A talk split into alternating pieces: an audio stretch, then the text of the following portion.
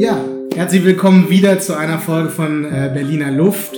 Und äh, wir haben wieder einen spannenden Gast, nachdem wir jetzt schon die letzten Male äh, Gäste wieder einladen konnten, ähm, werden wir das natürlich auch weiterhin, weiterhin tun. Das so war es ja auch gedacht. Und heute ist äh, Ruben Giuliano da, ein sehr, sehr äh, spannender junger Mann vor allem. Betonung liegt auf jung, das werden wir gleich dazu kommen, äh, der schon viel, viel äh, erreicht hat äh, im politischen äh, Raum, weil er sehr viel Aufklärungsarbeit für äh, alle anderen, die interessiert sind, macht und das in seinem Alter oder in einem Alter, in dem äh, als ich so alt war wie du, äh, ganz andere Dinge im Kopf hatte als äh, Politik. Ähm, deswegen äh, freue ich mich, dass du hier bist, die Zeit gefunden hast und wir werden auf jeden Fall äh, jetzt eine Stunde wahrscheinlich so sehr, sehr äh, viele Themen abarbeiten, aber bin ich sehr gespannt auf deine Perspektive. Willst du dich vielleicht kurz mal vorstellen? Ja, vielen Dank, lieber Johannes. Ich freue mich auch, hier zu sein. Vielen Dank für die Einladung.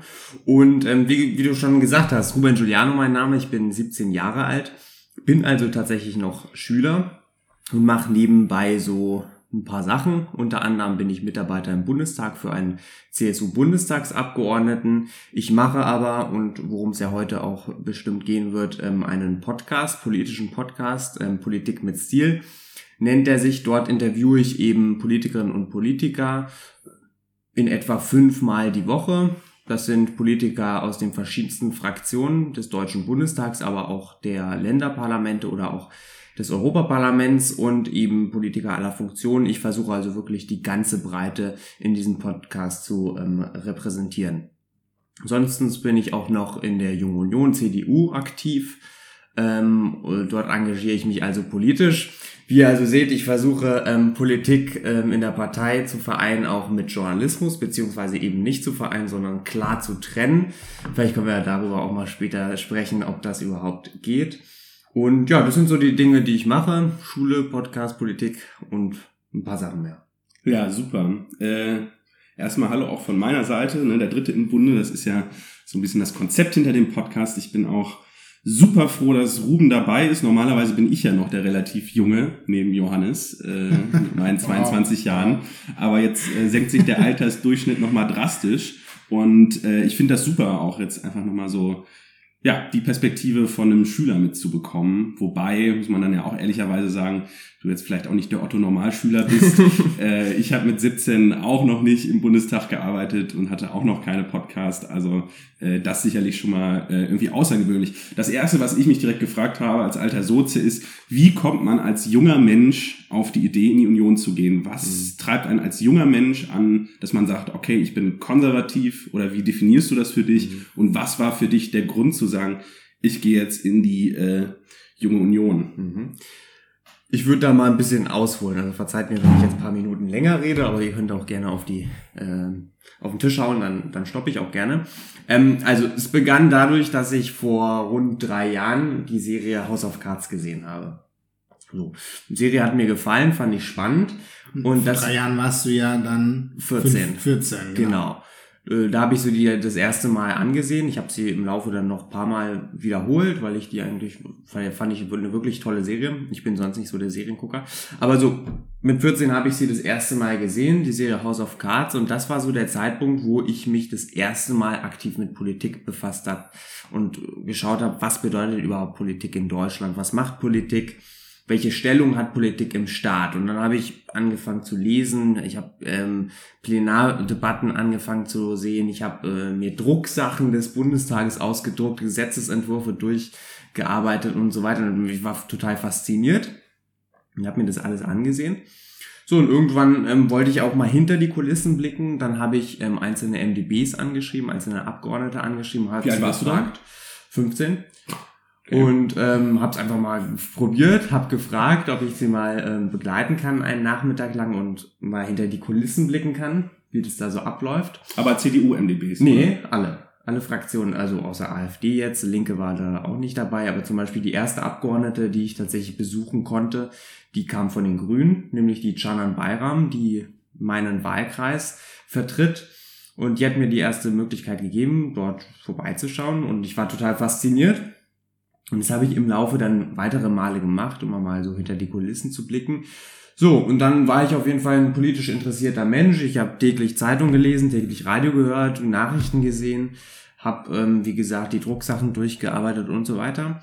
Und irgendwann kommt daraus, entsteht daraus natürlich auch eine politische Meinung, eine politische Richtung. Und ich habe früh für mich entdeckt, dass ich ein Mensch der Mitte bin, so ähm, der Extreme jetzt nicht mag, sondern den Ausgleich in der Politik sucht. So, und ähm, dann kamen für mich am Anfang zwei Parteien vor allem in Frage, und das war nämlich zum einen die FDP und zum anderen die CDU. Und ich muss sagen, ich habe am Anfang sehr viel mehr mit der FDP geliebäugelt, einfach weil ähm, naja, ist ja schon klar, ne? Die FDP ist einfach momentan die coolere Partei von den beiden. Wenn man jetzt von Parteien der Mitte spricht, ich würde mal sagen, ähm, das Image und so, das macht's schon aus. Ähm, ich hatte ja davor ein kurzes Vorgespräch mit Johannes, da haben wir auch viel über Christian Lindner gesprochen und so weiter. Also die FDP bringt halt schon ein geiles Image mit für junge Menschen. So, dann bin ich da mal zu den Julis ähm, gegangen und habe mir, also zu den jungen Liberalen gegangen, habe mir das so mal so ein bisschen angeschaut, hat mich aber schlussendlich nicht so überzeugt, weil ich gesehen habe, die FDP ist eine sehr gute Partei für die Starken unserer Gesellschaft. Aber äh, wie das halt so ist, äh, bei 82 Millionen Deutschen, die wir halt hier sind, kann nicht jeder Einzelne stark sein. Und es gibt eben auch in der Gesellschaft schwächere Leute, wo der also Staat du siehst dir zu wirtschaftsliberal, also zu wenig Sozialpolitik genau. zu wirtschaftsliberal. Wärst ja eigentlich perfekt in der SPD aufgehoben. Nein, finde ich nicht. Die SPD ist mir da in den letzten Jahren viel zu sehr nach links gerutscht und ähm, und ich finde deswegen, jetzt komme ich auch zum Punkt, deswegen hat es mich dann schlussendlich zur CDU verschlagen, weil ich finde, die CDU kann genauso gut dieses Aufstiegsversprechen verkörpern und sagen, jeder ist für sein eigenes Leben ähm, verantwortlich. Aber gleichermaßen gibt, glaube ich, auch die CDU eine Antwort denen, die eben nicht so stark sind und die eben Hilfe vom Staat benötigen. Und deswegen bin ich dann schlussendlich bei der CDU gelandet und muss sagen, ich bin nicht überzeugt von allen Dingen, die so in der CDU gerade so laufen. Gerade jetzt mit Blick auf Maskenskandalen und was jetzt in den letzten Monaten so alles passiert ist. Aber im Gesamten ähm, und im Durchschnitt bin ich, also äh, in der Mehrheit bin ich halt schon überzeugt davon und deswegen engagiere ich mich ja so sehr auch hier und versuche auch die eine oder andere Sache zu verändern. Aber also schade, dass du nicht mehr bei uns bist. Wir äh, vermissen dich sehr. Ach, du warst in der FDP. Junge Liberale. Ah, okay. Genau, er hat sich äh, nicht nur angeschaut, du warst auch Mitglied bei den Genau, Liberalen äh, in Friedrichshain-Kreuzberg, warst du ne? Das war Pankow. Oder das nannte sich damals noch Nord. Nord, stimmt. Julis Nord, die sind heute äh, getrennt in Pankow und Reikendorf. Ähm, aber äh, ich will gar nicht die FDP verteidigen, dazu ist es gar nicht hier äh, der richtige Anlass dazu. Ähm, aber als junger Mensch in die CDU zu gehen, ähm, das ist ja schon auch da ist ja schon auch eine bestimmte Einstellung dabei in der, in der Union. Sage ich mal, ähm, ist eine konservative Partei, so will sie sich auch selber sehen, ist eine christliche Partei, so will sie sich auch selber sehen und ähm, steht jetzt nicht unbedingt für was Neues, für Fortschritt, für Progressivität, äh, auch das, was ja äh, der Koalitionspartner ankreidet, äh, dass da viele Dinge auch ähm, nicht unbedingt äh, am, an der Lebensrealität von jungen Menschen steht. Beispielsweise, wenn wir da, über das Thema Tanzverbote sprechen, über das Thema Cannabis-Legalisierung sprechen, über das Thema äh, Jugendförderung zu sprechen und eben auch, dass, dass eben junge Leute gerade Ja, gerade hier in, in Berlin das Thema für junge Menschen ist ja hier effektiver Klimaschutz. in, ja, aber jetzt reden wir mal über die kleinen Themen, gerade die in Friedrichshain-Kreuzberg, Clubkultur, äh, ähm, äh, wie gesagt, dann eben auch Drogenlegalisierung. Da gehört ja dann schon eher ein konservatives Mindset dazu, das vielleicht die FDP ja auch nicht hat.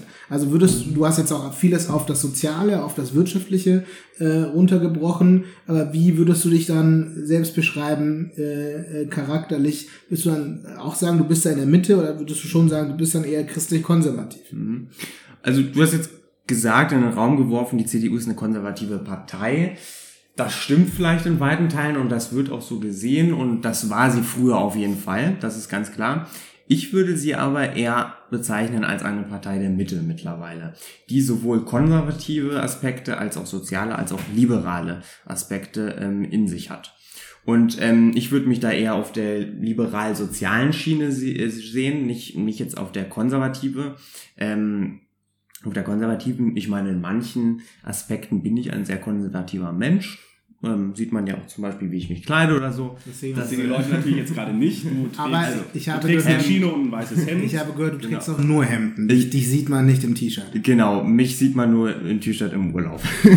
und in kurzen Hosen auch nur im Urlaub. Das ist so eine Sache, ähm, das macht mir halt Spaß, mich so zu kleiden. Aber es ist am Ende des Tages konservativ, könnte man so denken. Aber ich finde, es ist eine Partei, die halt eben diese drei Aspekte gut verkörpert. Konservativ, sozial, liberal und in der ähm, diese drei ähm, Komponenten super vertreten sein können. Ähm, unbedingt nicht immer sind, aber ähm, sein können auf jeden Fall. Und ich bin da eher auf der liberal-sozialen Schiene. Wer wäre dann so dein Vorbild innerhalb der CDU? Wo du sozusagen so, den finde ich gut, die finde ich gut. Ja, mein Vorbild, ähm, ist immer schwierig mit über Vorbilder zu reden. So ein direktes Vorbild habe ich nicht, aber eine Person, die ich halt ähm, überragend finde und die nicht zu toppen ist, ist, finde ich, Angela Merkel. Ganz klar. Ähm, Gerade bei uns in der Jungen Union oft äh, nicht ganz so äh, gut gesehen, Angela Merkel. Ich finde sie aber toll. Einfach ähm, ihren ruhigen Stil, ihre Art, ähm, wie sie verhandelt, wie sie Politik macht, auf eine sehr souveräne Weise und die überhaupt nicht daran interessiert ist, wie die nächste Schlagzeile wohl aussehen könnte oder so weiter und so weiter. Das interessiert ja viele Politiker, gerade ähm, Spitzenpolitiker. Und die wirklich, habe ich den Anschein, sich nur darum kümmert, dass sie gute Politik macht. Das ist für mich eine gute Politikerin und deswegen ähm, mit Laschet werde ich jetzt hoffentlich auch zufrieden sein, ähm, wenn er jetzt Bundeskanzler werden wird, was ich hoffe. Aber ähm, Angela Merkel ist eine tolle Politikerin, die ich in gewisser Weise auch als Vorbild sehe, ja. Henrik, was sagst du zu Armin Laschet? was, was ich zu Armin Laschet sage. Nein, darum Das geht's ist ja vielleicht nochmal ein anderes Thema. Wir müssen uns jetzt ja nicht an äh, Personen äh, abarbeiten. abarbeiten. Ich finde das äh, irre, wie du dich selber auch einordnest, was du da beschreibst, weil für mich äh, ist die CDU halt genau das, so eine konservative Partei, wo einfach auch viel Stillstand ist. Und ich habe einen riesen Respekt vor Angela Merkel, wie sie auch in den 16 Jahren, du beschreibst das, einfach vorausschauend Politik betreibt im Sinne von, dass sie sich nicht aus der Ruhe bringen lässt.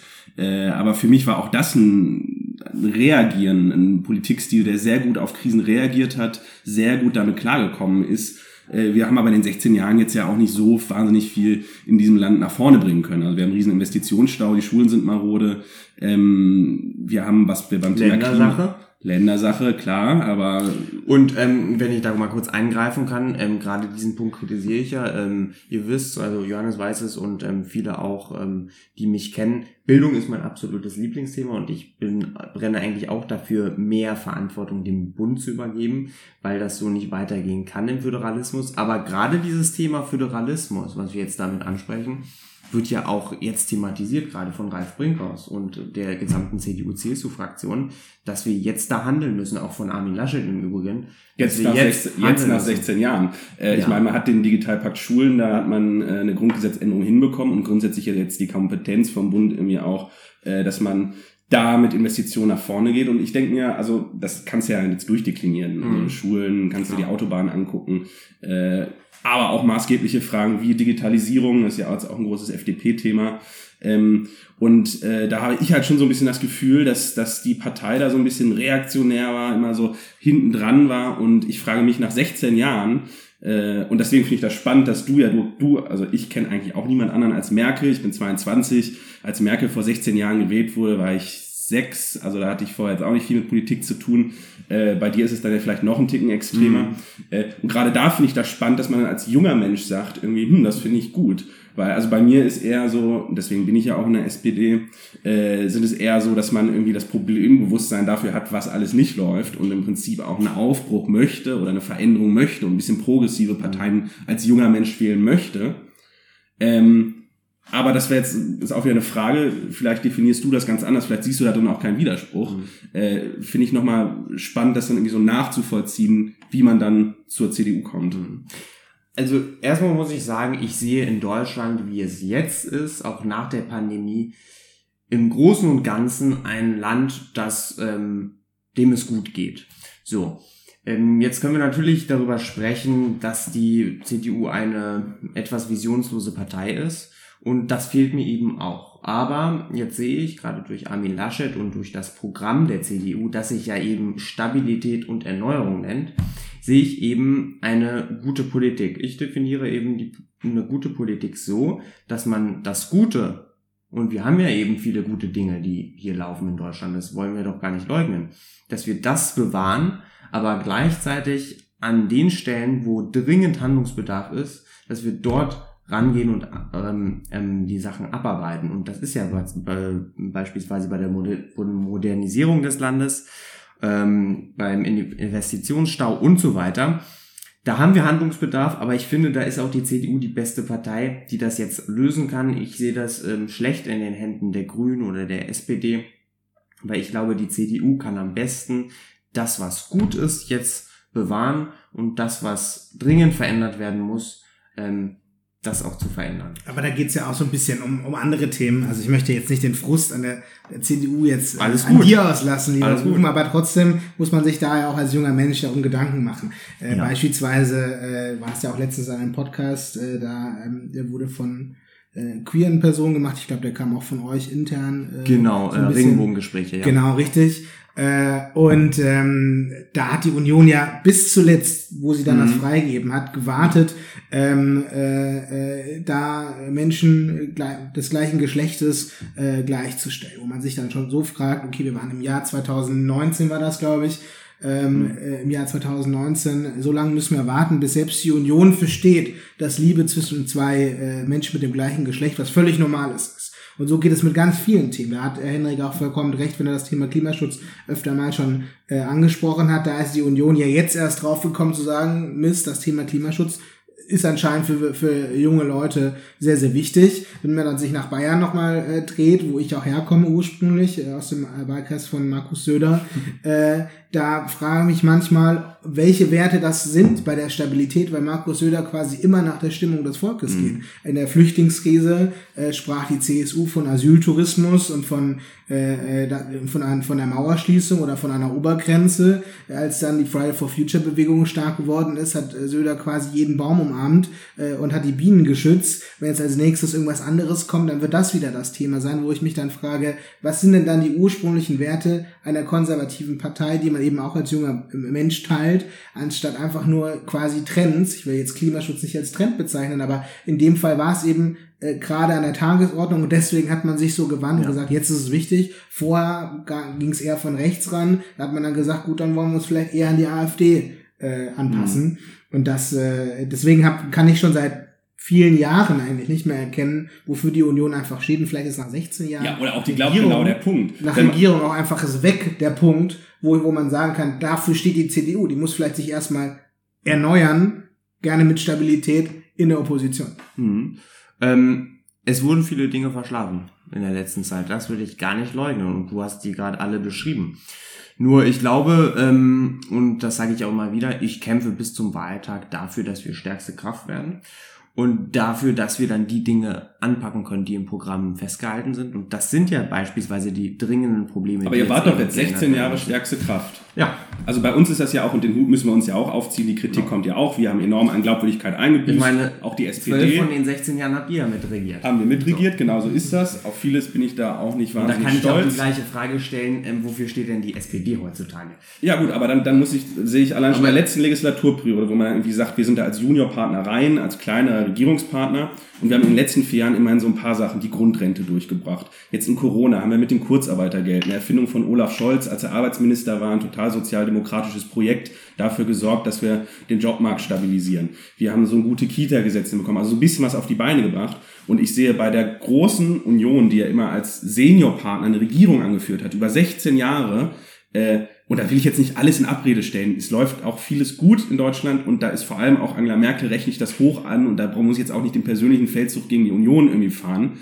Aber da frage ich mich schon, na, was, was, das, was ihr die 16 Jahre jetzt nicht umsetzen könntet, warum soll das jetzt kommen? Und dann legt ihr ein Wahlprogramm vor, wo ihr versprecht, die Steuern zu senken. Das ist überhaupt nicht gegenfinanziert. Das heißt, es müsste drastisch im Sozialstaat eingespart werden. Da ist beim Klimaschutz sind die, ist das, was man da alles verspricht, sind Senkungen. Aber wie man da hinkommt, wird auch nicht konkret ausgeführt. Und da bin ich halt schon so an dem Punkt, wo ich mich frage, ja gut, als junger Mensch will man einfach das ist so, das ist so, dass wie ich mir das versuche zu erklären. Man wählt die Union, weil man halt sagt, irgendwie ist alles gut, wie es ist und ich will keine Veränderung. Und dann sehe ich mit dem Problem, die du auch beschreibst, dass ja eigentlich irgendwie da schon die Dringlichkeit von Veränderungen offensichtlich sind, die du ja auch beschrieben hast, und frage mich, wie, äh, ja, wo glaubst du, dass, dass die Union, wenn sie jetzt nochmal an die Regierung kommt, dass dann irgendwie plötzlich das einen total progressiven Aufbruch gibt? Oder willst du den gar nicht? Na, ich glaube, natürlich will ich einen Aufbruch in gewissen Teilen. Wie gesagt, nicht überall. Also ich will nicht alles auf den Kopf stellen. Ja, klar, nee, das- gut läuft. wir ja- Aber wir, wir sind uns ja einig, dass es viele Pro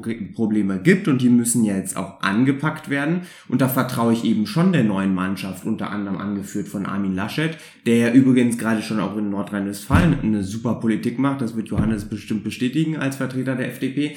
Ähm, ich vertraue ihm da schon, dass er die Dinge anpackt und eben eine solide, ähm, gute Politik machen wird. Und ähm, ich kann es nur wiederholen und ich kann ja auch nicht ähm, alles leugnen, was jetzt diese lech- letzten Nee, du 16 musst, Jahre nee, dass ähm, nicht falsch verstehst. Du musst dich ja überhaupt nicht jetzt dafür Nö, nö. rechtfertigen, weil du ja auch, äh, also ich frage mich so, was deine Motive nach vorne zu, also wenn du nach vorne blickst, was da so das ist, wo, wo du Hoffnung reinlegst oder was du dir versprichst.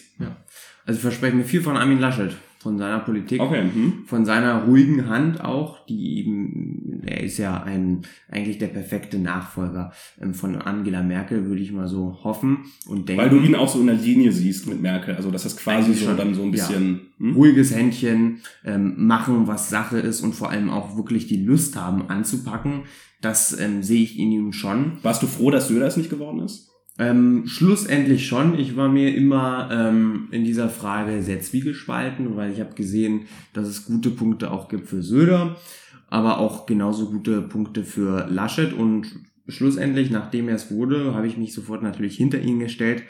Und ähm, in den darauf folgenden Wochen habe ich auch gesehen, was er für ein gut, guter Politiker ist. Das haben wir auch in den ersten Wochen vom Wahlkampf gesehen, wo ähm, Annalena Baerbock wirklich ähm, in den Umfragen bis zum Himmel ragte und Armin Laschet tief in den Abgrund stürzte und er trotzdem ruhig blieb, seine Politik machte, seinen, seinen Wahlkampf machte und so weiter, ohne die Geduld zu verlieren, ohne die Fassung zu verlieren, das wollte ich sagen. Und das macht für mich eben einen guten Politiker aus. Ja. Auch in Krisenzeiten eben nicht in Panik zu geraten. Aber es gibt ja auch einen rechten Rand in der Union, den man Ja. ja, auch nicht unterschätzen darf. Ja. Da ist ein Ist- Hans- Hans-Georg Maaßen. Ist die junge Union auch so rechts? Ja, leider ist ja. muss die ich- junge Union auch so, wie man Tilman Kuban kennt? Da an deine Frage direkt anschließend. Also weiß jetzt nicht, ob Tilman Kuban in der Hinsicht rechts ist, wenn ich jetzt Hans-Georg Maaßen sage. Der ist ja schon nochmal jemand, der äh, auch die ganzen Insights hatte als äh, Verfassungsschutzpräsident und jetzt dann trotzdem die Sachen so raushaut, ähm, wo man sich dann denkt, ist das äh, Polemik, äh, ist das, äh, ist er wirklich rechts oder versucht er nur Aufmerksamkeit zu bekommen? Äh, dann aber auch ein Max Otte, äh, Vorsitzender der Werteunion. Ähm, Aber hier müssen wir nochmal klar sagen, ne? die Werteunion hat eigentlich nichts mit der CDU zu tun. Stimmt, Max Otte ist ja CDU-Mitglied äh, seit 1998.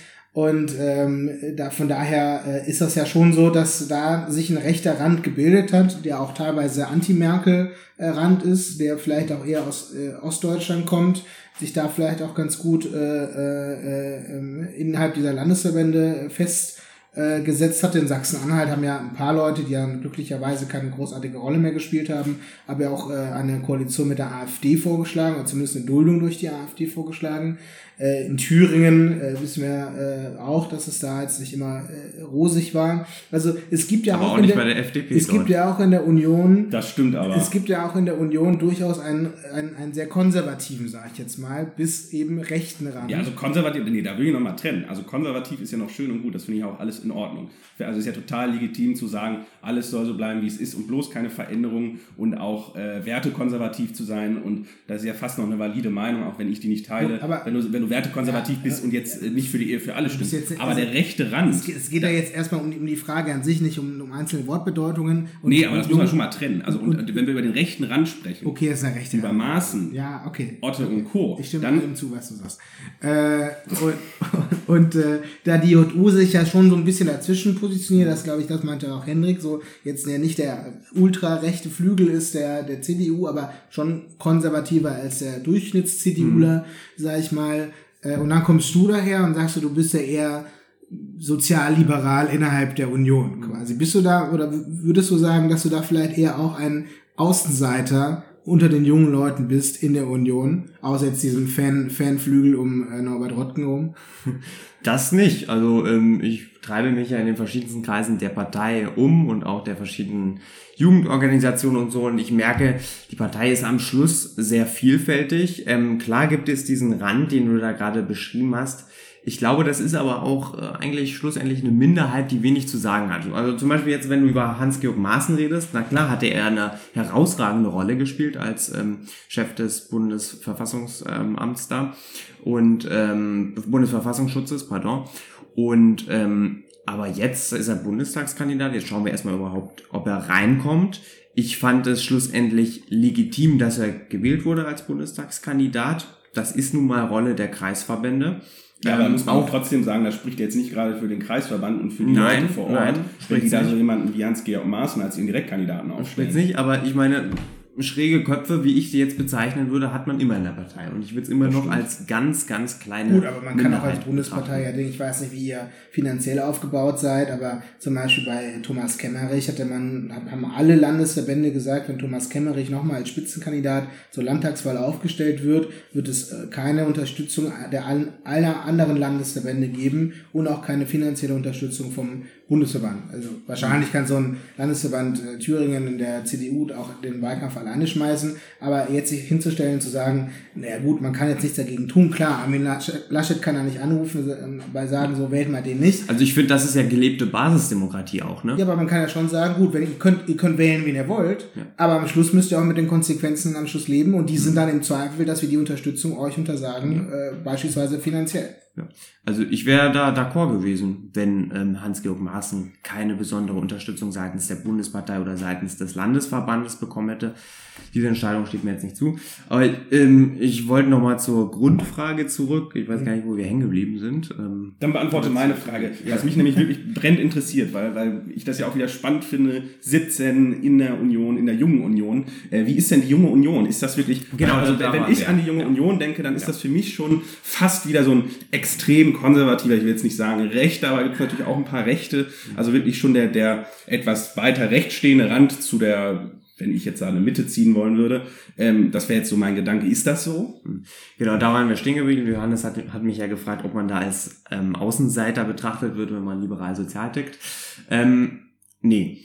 Wie gesagt, ähm, die Junge Union ist eine konservative Truppe in der Masse und auch ähm, Tilman Kuban und alle, die in den Vorständen sind und so weiter da denkt man sich ja auch manchmal, ähm, die sind ja älter als die Bundespartei selbst, ähm, was programmatisch gefordert wird und so weiter. Da denkt man sich häufig, dass das ist doch nicht die, die Jugend von heute, die da repräsentiert wird. Und deswegen finde ich es doch umso wichtiger, dass ich gerade als eine Stimme der Liberalen und Sozialen in der Union da aktiv ist in der Jungen Union, um da eben mehr Vielfalt zu generieren. Weil ich finde, da äh, krankt der, unser Laden auch, ähm, dass wir zu wenig Vielfalt haben. Ich glaube, ich habe es davor gesagt, in der CDU und in der gesamten Union sollten die konservativen, sozialen und liberalen Aspekte vertreten sein. Das sind sie, glaube ich, heute nicht ganz so gut. Aber wenn sie es sind, dann sind wir eben auch eine Partei, die ähm, gelebte Vielfalt hat und deswegen engagiere ich mich auch in einer konservativen Truppe als Liberalsozialer. Aber wie konservativ sind sie denn jetzt? Also würdest du sagen, dass ja. die junge Union weiter rechts steht als die Partei? Die Bundespartei, die Bundesfraktion? Hm, das könnte man schon oft so sehen. Ähm, wobei aber da muss man dann natürlich auch Unterschied machen zwischen dem, was die Bundespartei fordert und dem, was Kreisverbände, Landesverbände fordern und ähm, wie die sich aufstellen. Zum Beispiel, ich bin ein Kreisverband, der ist eigentlich ziemlich ähm, breit aufgestellt. Da sind wirklich die verschiedensten Köpfe. Und ähm, deswegen will ich das gar nicht so einheitlich beantworten. Aber so generell verstehe ich schon, wenn ihr meint, das ist eine konservative Truppe, würde ich auch sagen. Aber deswegen finde ich es umso wichtiger, dass eben gerade mehr Soziale und Liberale da sich engagieren kommen wir vielleicht mal äh, zu dir wieder zurück, persönlich auch zu dem, was du so machst und auch nochmal äh, zu deinem erschreckend jungen Alter.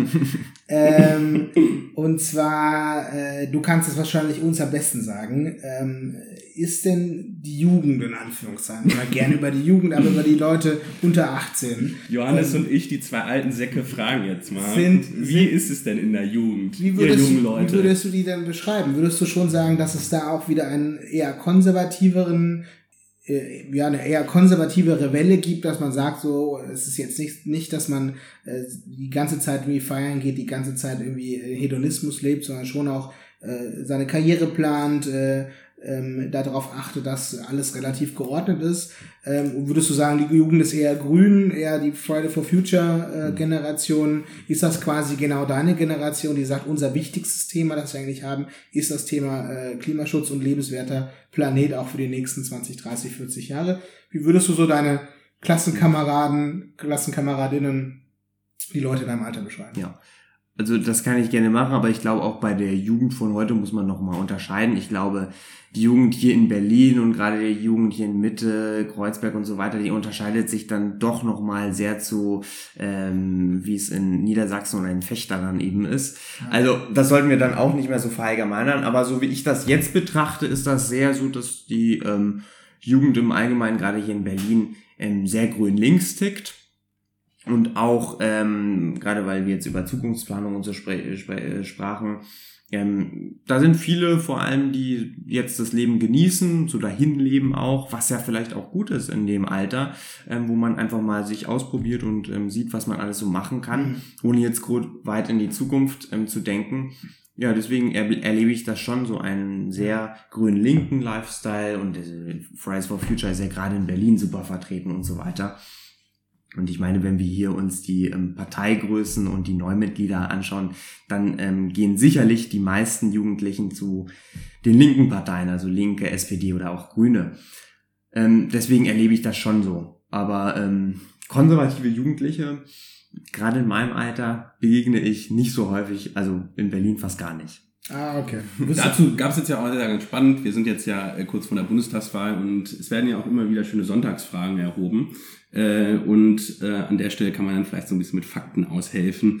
Äh, dachte ich mir, ähm, bei der Sonntagsfrage Bundestagswahl, eine Altersgruppe von 18 bis 29, in die wir ja alle fallen, also da muss man jetzt nicht, dass der Eindruck entsteht, wir ja. würden jetzt hier wir sagen irgendwie... nicht, wo wir da reinfallen, wir fallen da irgendwo alle rein. Also ich mit meinen 20 Jahren würde mich auch tendenziell noch als jungen Menschen sehen. Aber ich falle da nicht rein, ne? Du fällst ja natürlich nicht rein, das stimmt. Das stimmt, das stimmt.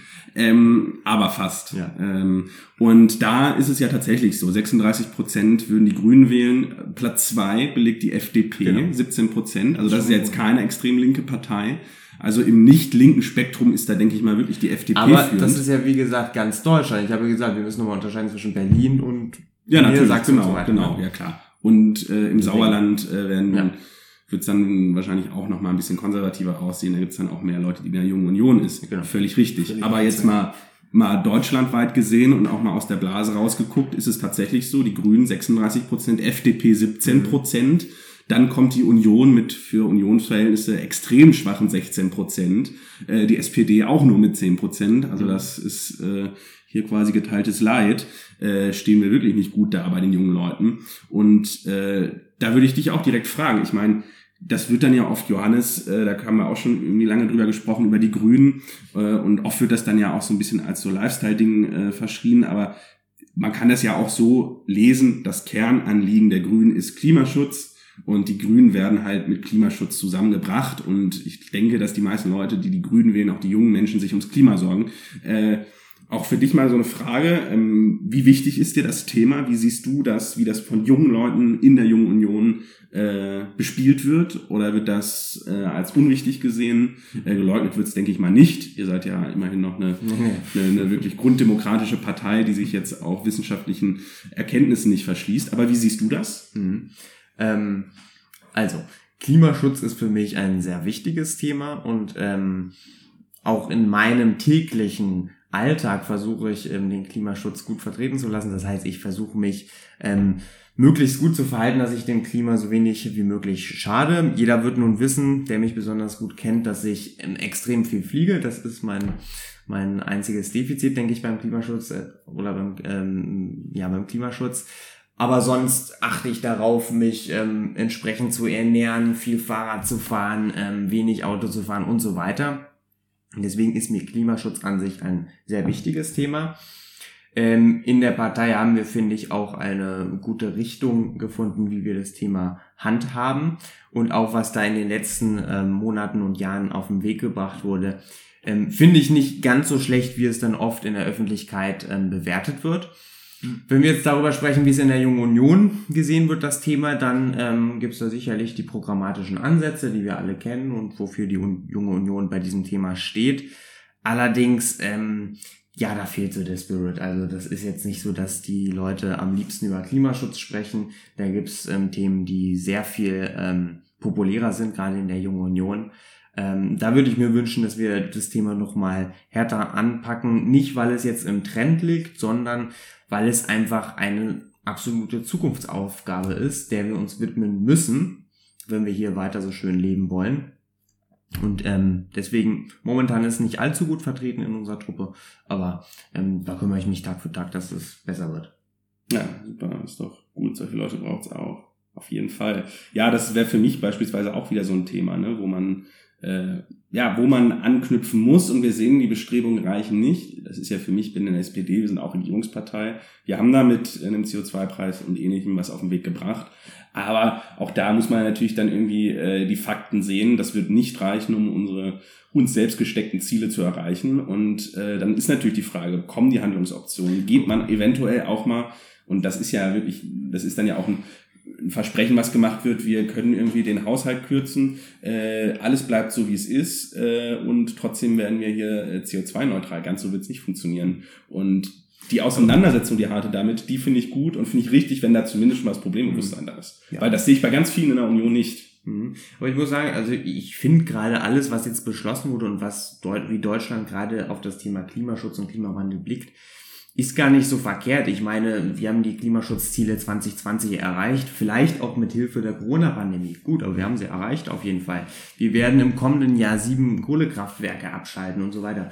Also wir sind schon auf einem sehr radikalen Weg, ähm, muss man sagen, im europäischen Vergleich und im weltweiten Vergleich. Und ähm, deswegen bin ich auch ein Verfechter davon, dass wir langsam auch mal zu einer europäischen Klimapolitik kommen, dass auch viele andere Länder, die unsere Partner sind, zum Zuge kommen, weil alleine, das ist ganz klar, werden wir als Deutschland ja das Klima nicht retten.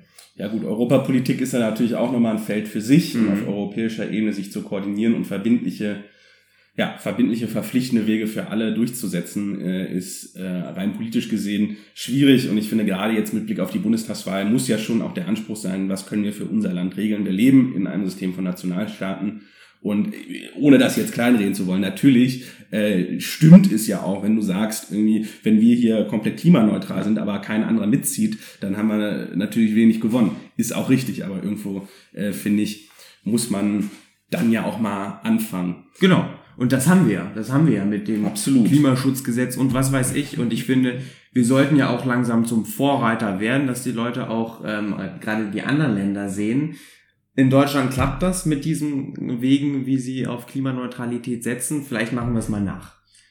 Das ist der Punkt, der, zu dem wir gelangen sollen. Aber alleine. Ja, ich finde es sehr spannend, euch zuzuhören, weil ich finde es gut, wenn sich SPD und CDU öfter mal so zusammensitzen und sich einfach mal äh, überlegen, was sie denn so alles leisten könnten, weil anscheinend steckt da viel Potenzial da drin, das aber die letzten zwölf oder 16 Jahre eben nicht ausgenutzt wurde. Ähm, und, naja, also auch beim äh, Klimaschutz. Also da, da muss ich aber auch sagen, also jetzt, und da spreche ich, muss ich jetzt auch nicht für die SPD-Bundestagsfraktion sprechen, wenn ich sage, dass meiner Meinung nach noch zu wenig passiert ist, vieles nicht konsequent angegangen wurde. Äh, dezentraler Netzausbau ist beispielsweise was, was vom Wirtschaftsministerium, namentlich Herr Altmaier, enorm blockiert wurde, mutmaßlich aus Partikularinteressen. Äh, man hätte natürlich auch den CO2-Preis anders designen können, dass er halt eine bessere Lenkungswirkung entfacht. Also da gibt es ja ganz viele Punkte, wo man sagen kann, wenn wir klimaneutral werden wollen, dann hätte man oder muss man da schon noch, äh, die Wege haben wir jetzt klar, mit, auch mit dem Klimaschutz Paket haben wir ganz klare Wege aufgesetzt, wie wir wohin kommen wollen. Die Frage ist nur, wie kriegen wir die Einsparungen denn hin? Also ist ja toll, wenn wir sagen, wir wollen bis 35 so und so viel Prozent CO2 in dem und dem Sektor einsparen. Also ist ja natürlich richtig und gut, dass wir das jetzt gemacht haben. Aber da müssen natürlich auch seriöse politische Antworten her, wie man das denn ja, tatsächlich Henrik, umsetzen möchte. Eure vier Jahre sind jetzt rum. Äh, und das, äh, all die Dinge, die du ansprichst, die wird die nächste Koalition äh, umsetzen müssen. Genau. Wer auch immer das sein wird. So ist es. Und von daher, äh, ähm, jetzt darüber zu reden, jetzt zu sagen, da müssen wir jetzt mehr machen. Welche Koalition wünschst du dir? Gucken wir erstmal, äh, was, äh, was die anderen äh, Parteien dazu machen. Ich Ja, wünsche mir, genau, ich wünsche mir eine Koalition, die am meisten FDP. Äh, Ja, komm, jetzt mal nicht so Sitze. rumgeschwurbel, jetzt mal nicht so rumgeschwurbel, sondern Nee, sag mal, wenn du jetzt eine Koalition, eine Wunschkoalition, äh, wäre natürlich, äh, klar, wahrscheinlich FDP beteiligt und wen hättest du noch gern?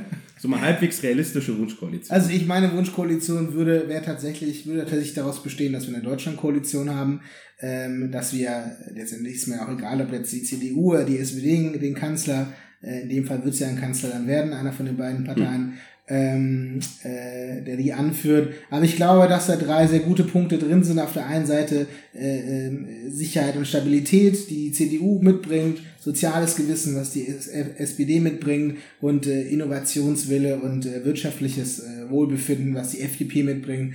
Und ich glaube, dass äh, das sind äh, drei Dinge, die wir, mit denen wir alle Themen, völlig unabhängig, ob das Dig- Digitalisierung ist, ob das Klimawandel ist, ob das äh, ähm, mögliche andere Krisen, Corona-Pandemie, äh, da sind wir noch nicht durch im Übrigen. Also wir sind ja trotzdem äh, gerade irgendwo, wo wir sagen können, uns geht's heute schon besser, äh, aber wir wissen ja nicht, was noch kommen wird. Ähm, mögliche Finanzkrisen, Wirtschaftskrisen. Also von daher, ich glaube, mit diesen drei äh, Parteien sind wir durchaus gut, und die sitzen auch hier am Tisch, äh, ähm, durchaus gut. Also ist auf jeden Fall eine sehr Zukunfts- harmonisch- sehr zukunftsfähig. Ja, wir haben bisher noch nichts getrunken. Eine sehr harmonische noch, Antwort. Noch gar nicht, noch gar nicht gestritten. um uns alle zu befrieden. Ähm, genau. Äh, aber ich glaube auch, dass wir, und das, äh, wie gesagt, ist meine Wunschkoalition, aber ich kann mir auch vorstellen, äh, das kommt am Schluss dann aber auch auf die Punkte drauf an, die die FDP, wie gesagt, umsetzt. Letztes Mal sind wir äh, rausgegangen, weil wir keine Punkte umsetzen Also du konnten. könntest dir ja auch vorstellen, dass ihr diesmal doch nicht mehr mitmacht, nach Koalitionsverhandlungen. Wir können uns auch vorstellen, in eine Ampelkoalition zu gehen, beispielsweise mit den Grünen anstatt mit der Aha, CDU zu aha. Wir können uns äh, äh, auch vorstellen, äh, ich meine, Schwarz-Gelb ist in Nordrhein-Westfalen auch sehr erfolgreich. Wenn es dazu rechnerisch reicht, habe ich auch nichts dagegen, alleine mit der CDU zu, zu koalieren. Äh, prinzipiell bin ich ja relativ SPD-nah, äh, Hendrik weiß das. Äh, ich kann Echt? mir auch sehr, sehr gut vorstellen, mit der SPD alleine zu regieren. Ähm, allerdings wird es da rechnerisch eher nicht ausreichen. Ja, für. wirklich noch ein Äh, bisschen- aktuell, von daher ist das jetzt keine realistische, also weil wir mich nach der Wunschkoalition, Also, also, mal- meine äh, äh, Wunschkoalition, gesagt, meine also, Wunschkoalition ist sozialliberal, äh, SPD, FDP, aber das ist nun mal nicht äh, eine Also jetzt Koalition, doch die möglich ist. Die Also möglich FDP, ist. SPD Von daher nehmen wir noch die. CDU mit dazu, die ist dann, äh, dann kriegen wir das. also wie ich das jetzt gerade verstanden habe, kannst du dir alles vorstellen, solange die FDP da am Ruder sitzt. Ja, du hast ja gesagt, ich soll hier nicht schwurbeln, aber dann, letztendlich geht es darum, wer Okay, mit der gut. FDP am meisten Punkte umsetzt, Aber wenn du es dir wünschen könntest, wenn du es dir Zuschlag. wünschen könntest, dann den Zuschlag. dann wär's, äh, dann wär's mit der SPD zusammen. Genau. Gut, Und wenn ich was- realistisch denken würde, wäre es äh, die, Deutschlandkoalition. die Deutschlandkoalition. Und bei dir, was wäre deine Wunschkoalition? Also ähm, erstmal kämpfe ich ja für jede Stimme. Nein. Also, Wir haben gesagt, wir lassen Also- das Parteigeschwurbel.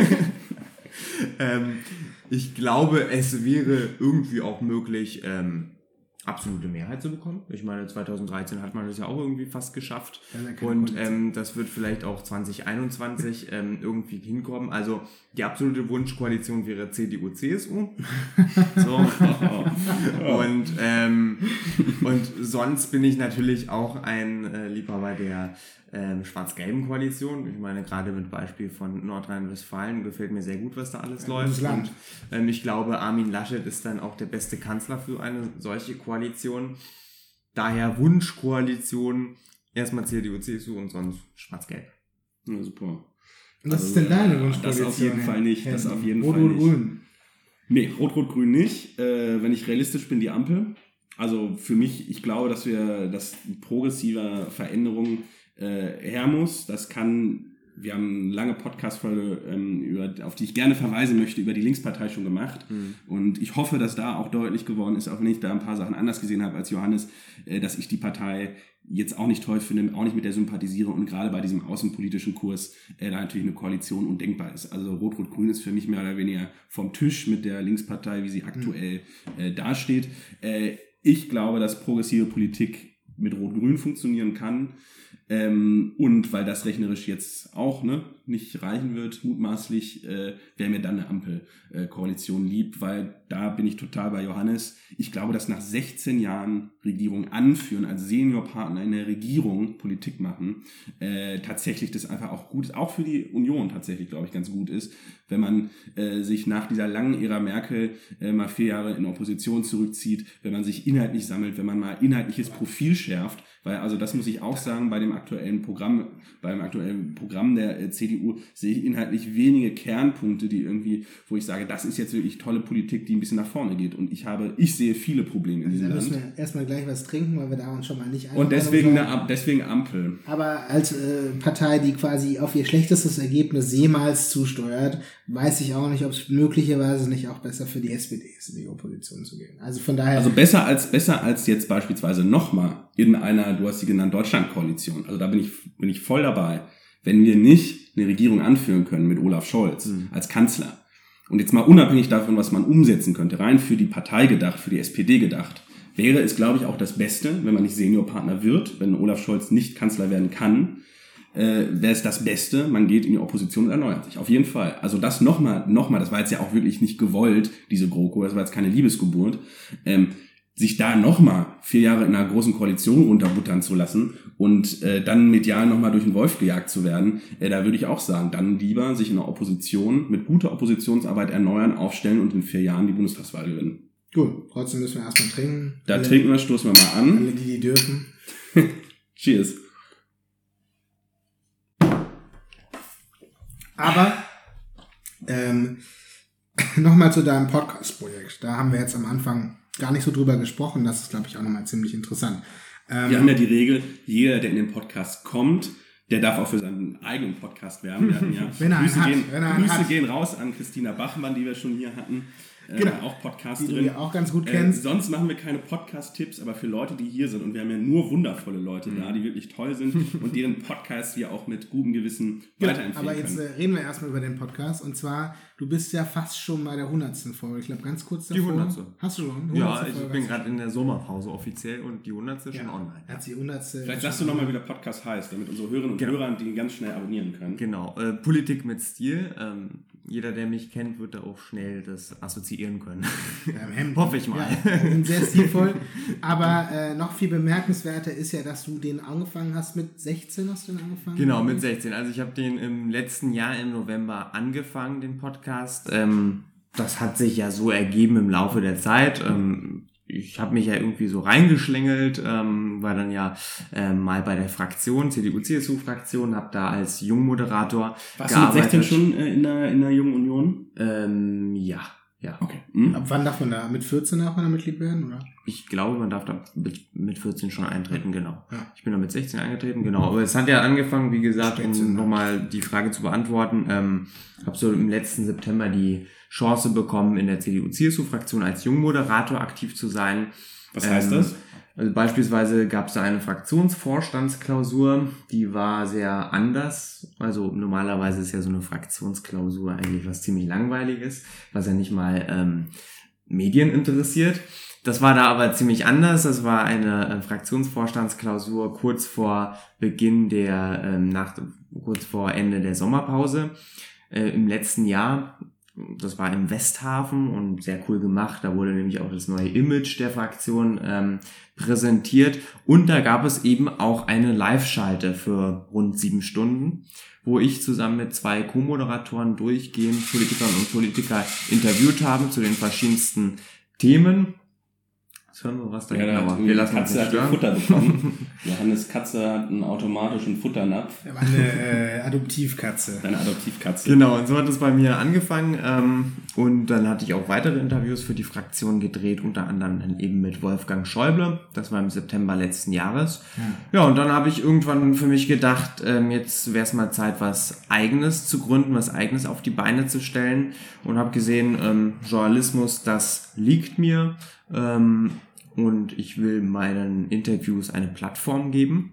Und dann habe ich zuerst gestartet und habe meine Website gegründet, Politik mit Stil, und dachte, ich mache zuerst schriftliche Interviews, aber habe dann bald gemerkt und habe mir, bald, keiner, ne? hab mir bald, bald gesagt, ähm, momentan das Medium der Zeit, das sind Podcasts. Ja, und ähm, wer, wer, wer liest schriftliche Interviews? Ich lese sie gerne, aber schlussendlich wissen wir ja auch, dass bei einem schriftlichen Interview, das wurde ja dann nochmal so verfälscht quasi. Also da kann ja selbst der Politiker sagen, was er drinstehen haben will und was nicht. Das geht halt beim Podcast nicht und deswegen finde ich das Podcast auch. Du, wir schneiden das hier auch so zurecht, dass, dass, du auf einmal sagst, dass die Union doof ist und du eigentlich gerne SPD Maßen eingetreten bist. ähm, okay, aber wie gesagt, du hast jetzt schon 100 Folgen und ähm, was waren dann so die äh, spannendsten Gäste? Kann, vielleicht kannst du das noch ja. erzählen, damit die Leute auch wissen, worauf sie sich einlassen. Mhm. Ähm, ich sehe mich ja mal so ganz arrogant gesagt, als ähm, Nachrichtenmedium. Das heißt, ich betreibe ja auch viel Alltagspolitik, was gerade aktiv ist, was gerade sehr aktuell ist, meine ich. Worum ähm, ging es in der letzten Folge? In der letzten Folge ging es um das Unionswahlprogramm, weil das in dieser Woche da vorgestellt wurde. Da hatte ich den Justizminister von Bayern zu Gast und wir haben dann eben auch über Justizpolitik in Bayern gesprochen, über das, was dort gerade so läuft, ähm, Hate Speech war da auch ein ganz großes Thema, ähm, dem er sich da gewidmet hat in, der, in den letzten Jahren in der Politik. Das heißt, ich ähm, schaue immer, was der Politiker so macht, was seine Fachbereiche sind und ich schaue natürlich auch gerade, was ist aktuell in der Gesellschaft, was ist aktuell in den Medien, ähm, worum geht's gerade in der Politik. Und dazu suche ich mir dann immer die entsprechenden Politiker raus und die entsprechenden Themen und mache so quasi auch in gewisser Weise, ähm, ohne mich da jetzt auf eine Ebene mit der Tagesschau zu stellen, aber ich sehe mich dann schon als Nachrichtenmedium. Ja. Genau. Und wenn wir jetzt auf die Frage blicken, wer war so der tollste Gast oder so, ich weiß, wir müssen gleich aufhören. ähm, ich will mich da gar nicht festlegen. Mir bleiben verschiedene Interviews besonders in Erinnerung. Unter anderem das mit Mike Moring, dem Ex-CDU-Fraktionschef in Thüringen war ganz lustig. Das war an dem Tag, nachdem die ähm, CDU, CDU-Vorstandssitzung stattgefunden hat, nämlich die ganz historische Sitzung, ähm, wo es um die Kanzlerkandidatur ging. Und dann hatten wir uns da am Nachmittag getroffen, war ziemlich eisig und waren eigentlich beides am Zittern und so. Aber es ist ein sehr gutes Interview geworden, das ich an dieser Stelle nochmal empfehle, weil er da auch sehr offen über die Ereignisse in Thüringen vor einem Jahr gesprochen hat und also ein wirklich ähm, hörenswertes Interview. Aber ich kann mich an viele andere Interviews ähm, erinnern. Am Ende sehe ich das halt so wie ein Kunstwerk, ein gutes Interview zu machen. Manchmal wird's halt was und manchmal halt auch nicht. ähm, ich sehe mich als, ähm, wenn wir ähm, als Journalisten so reden dürfen überhaupt, sind wir auch in gewisser Weise Künstler. Ne? Das ist doch ein schönes Schlusswort. Ich würde sagen, wir bedanken uns ganz herzlich bei dir. Ja. War wirklich toll, dich hier im Podcast zu haben. Auch mal, und dass du, auch wenn ich zum ersten Mal mal deine Position switcht und eben nicht der Podcast-Gastgeber bist, sondern diesmal der Gast bist, du jetzt auch fühlst, wie sich deine Gäste sonst fühlen. Äh, genau, schön, dass du die Zeit gefunden hast. Ja, es wirklich war, war ja auch mal irgendwie ganz nett, dass man jetzt auch äh, auch weil, wenn wir das immer nicht so parteipolitisch aufladen wollen, wir ja doch irgendwo dann auch äh, ja, uns den Parteien, in denen wir sind, verbunden fühlen, hoffe ich doch, so dass wir jetzt hier mit FDP, SPD und CDU ja auch eine ganz bunte Runde haben. Äh, und ich würde auch alle Zuschauerinnen und Zuschauer äh, natürlich herzlich dazu einladen, mitzudiskutieren. Zuhörer. Ähm, wieso? Zuschauer ist ein bisschen schwierig. Ach, habe ich jetzt Zuschauer gesagt? Das war natürlich, ja, bin ich wohl doch im falschen Medium gelandet. Das war wohl ein hier eine Berliner Luft zu, zu viel für Das dich. war eine Berliner Luft zu viel für mich. Wir fordern und oder wünschen uns natürlich von allen Zuhörerinnen und Zuhörern, äh, dass sie mit uns in Kontakt treten, am besten über Twitter und eventuell auch mal sagen, was sie von der Union halten. Vielleicht hören das ja auch ein paar jüngere Menschen, äh, die sagen, boah, das kann ich super verstehen oder das ja. regt mich jetzt auch dazu an, irgendwie. Konservativ sind in Pankow wohnen und ganz sich ganz alleine gefühlt haben. Jetzt gibt es noch einen zweiten. Ruben ist da, ihr könnt ihn erreichen über äh, Twitter wahrscheinlich. Na, überall, wo man will. Instagram auf jeden Fall. Die Webseite, genau, hört euch den Podcast irgendwo. an. Also von daher, wenn ihr alleine seid, konservativ und glaubt, ihr seid die Einzigen bei euch im Bezirk, Ruben ist auch da. Ja, ja aber nicht so ganz konservativ.